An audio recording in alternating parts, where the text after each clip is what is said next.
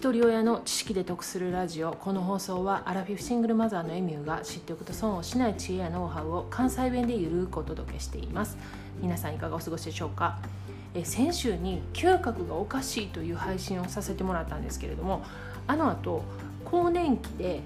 内科の漢方薬を処方してくれてる病院に行ってきました。で症状を伝えて今コロナでもね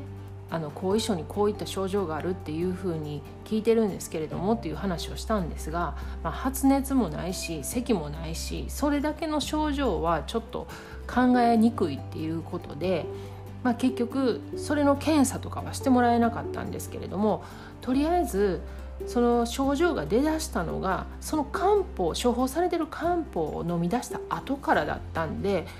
とりあえず一旦その漢方を飲むのをやめてみましょうっていうことでやめたんですよね。でもう1週間経つんですけれどもそしたらやめた次の日ぐらいから徐々にその嗅覚の異常が軽くなってきてで今もう全くその症状がなくなりましたでその漢方のね副作用でそういった嗅覚の異常っていう症状は今までないそうなんですけれども、まあ、一応その飲み出してからそうなったんでねとりあえずそれをやめてみようっていうことでやめたらやっぱしなくなりましたでその間にね脳の異常があるんじゃないかと思ったりえもしかしたらコロナの後遺症ちゃうと思ったりああだこうだ考えて結局のところその漢方のせいじゃないかっていうところで落ち着いたんですけれども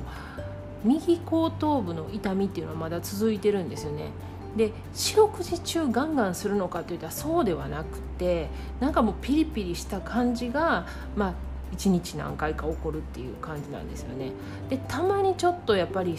あの痛み止めを飲まないと辛い時も時々あるんです。でそれでね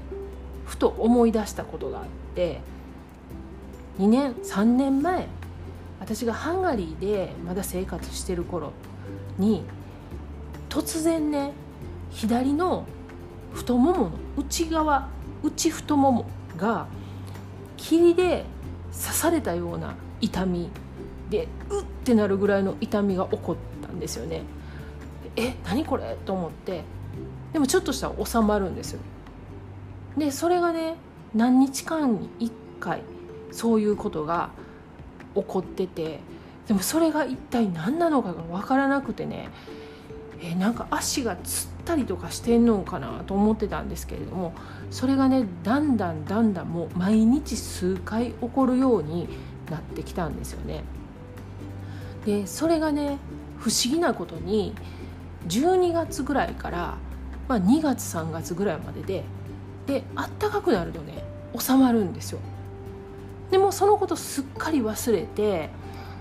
一昨年の年末もまた同じことが起こったんですよね。で本当にこう霧で刺されるようなうっていうぐらいの痛さなんで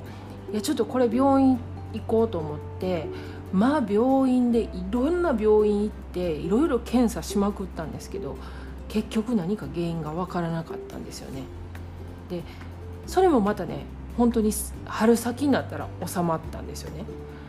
で私の中でもう多分神経痛これも神経痛かなと思ってね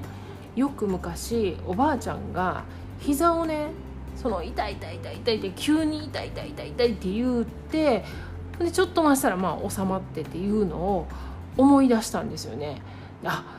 そういえばおばあちゃんあれ神経痛や言うてたなと思ってね。だからこの太ももの痛いのも神経痛なんちゃうかなと思って。でまあ春先になって去年の春にまた収まったんでそのこと忘れてたんですけども。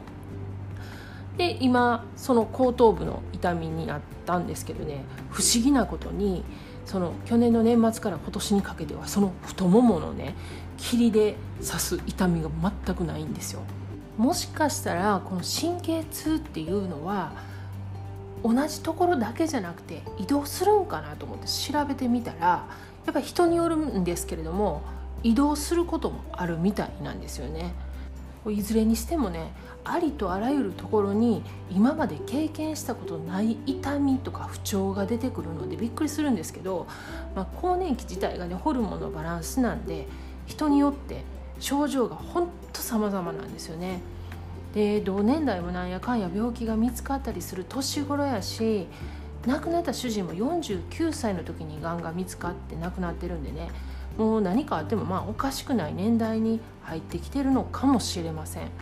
で今日は体調の報告ということで近所のおばあちゃんが病院の待合室で不調を喋ってるような内容で恐縮やったんですけれども自分と今後50代を迎える後輩のために備忘録として配信しました。過去回225回で尿漏れや失禁の原因は骨盤底筋だけじゃないという配信しています。年齢とともに頻尿とか尿漏れの問題に直面するんですけれどもここではねこの尿漏れが